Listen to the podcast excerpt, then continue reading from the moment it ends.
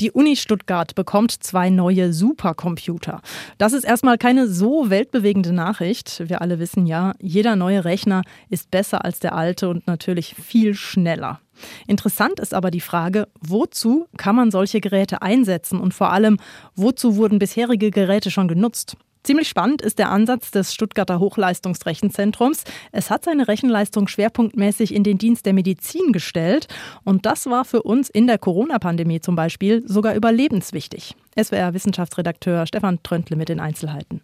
Auch ein Hochleistungscomputer ist erstmal eine Rechenmaschine, die die vier Grundrechenarten beherrscht, sagt Professor Michael Resch. Die Kunst liegt darin, aus diesen vier Grundrechnungsarten irgendeine Lösung zu erarbeiten. Das heißt, die Maschine so zu programmieren, dass ich dann am Schluss eine Frage beantwortet bekomme, die mich interessiert. Ein Thema, das den Direktor des HLRS an der Stuttgarter Uni interessiert hat, war die Ausbreitung von Krankheiten. Wir haben im Jahr 2015 gesagt, äh, wir glauben, dass es zu einer Pandemie kommen wird. Also haben wir begonnen daran zu forschen, wie kann ich so eine Pandemie simulieren. Wir haben dieses Projekt eine Zeit lang vorangetrieben, äh, von der Europäischen Kommission gefördert, die dann 2018 gesagt hat, Pandemien wird es nie geben, ist bedeutungslos, lasst es bleiben, macht die anderen Sachen. Tja, die Stuttgarter Forscherinnen und Forscher haben ihr Projekt trotzdem weiter betrieben, rechneten Modelle durch, was passiert, wenn sich ein Mensch bewegt und andere trifft, in der U-Bahn, bei der Arbeit, bei Familienfeiern. Ein Jahr später bekam ich Freitag nachts um halb elf einen Anruf von, von meinem Abteilungsleiter. Oh, das war sehr ungewöhnlich, weil meine Abteilungsleiter schicken E-Mails nachts, ja, rufen mich nicht an. Also habe ich abgehoben, hat er gesagt, ja, das Bundesinstitut für Bevölkerungsforschung dran, die müssen Vorhersagen machen für die Pandemie. Okay, gut. Dann hat mich die, die zuständige Chefin dort angerufen und hat gesagt, wir können für äh, 1000 Menschen auf einem Laptop tatsächlich eine Vorhersage machen. Aber wir brauchen es für 83 Millionen für ganz Deutschland. Was dann dazu führte, dass in Stuttgart berechnet wurde, wie sich Corona ausbreitet. Diese Berechnungen dienten als bundesweite Grundlage für politische Entscheidungen zur Kontaktminimierung was also unabhängig von Härte und Popularität von Maßnahmen wie Lockdown oder Maskenpflicht passieren muss, damit weiter genügend Intensivbetten zur Verfügung stehen. Und wir waren immer sehr genau. Ja. In dem Moment, wo eine Maßnahme gesetzt wird, verändert sich natürlich das Verhalten und es ist genau das passiert, was wir wollten. Wir haben gesagt, wenn wir nichts tun, dann gibt es hier einen Spike. Dann kommen wir in eine Situation, wo wir Leute mit Hubschraubern hin und her fliegen müssen, damit sie noch ein Intensivbett bekommen. Was mit einer Ausnahme, dem vorübergehenden Notstand in Thüringen, damals Auslöser für die Diskussionen über Triage, nie passiert ist.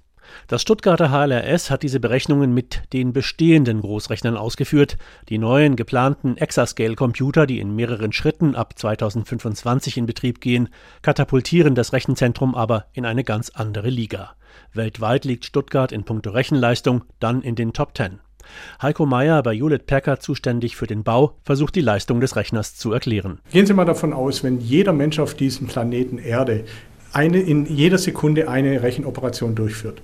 Und die Menschen tun das jetzt vier Jahre lang, alle Menschen auf der Welt. Dann ist es die Leistung, die ein Exascale-Computer in einer Sekunde rechnet. Unabhängig von möglichen Anwendungen für die heimische Industrie wollen die Stuttgarter auch die neuen Supercomputer weiter in den Dienst der Medizin stellen, unter anderem um herauszubekommen, wie Blut durch eine Arterie strömt. HLRS-Chef Michael Resch. Ein Aneurysma in der abdominalen Aorta, also in der Bauchschlagader, eine, eine sackartige Erweiterung.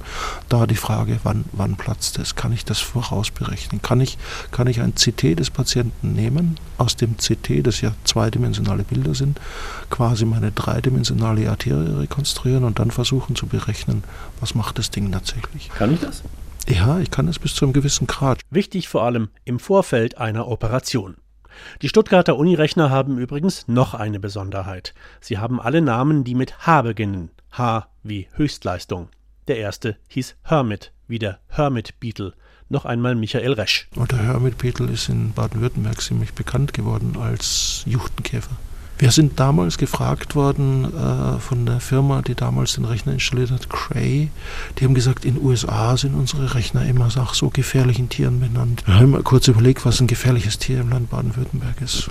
Dann waren diese Diskussionen um Stuttgart 21. Ich habe das auch mit dem Ministerpräsidenten bzw. seinem Büro mal kurz diskutiert und abgestimmt. Diesbezüglich sind die neuen Supercomputer dann vollkommen unverdächtig. Sie heißen Hunter und Hörder.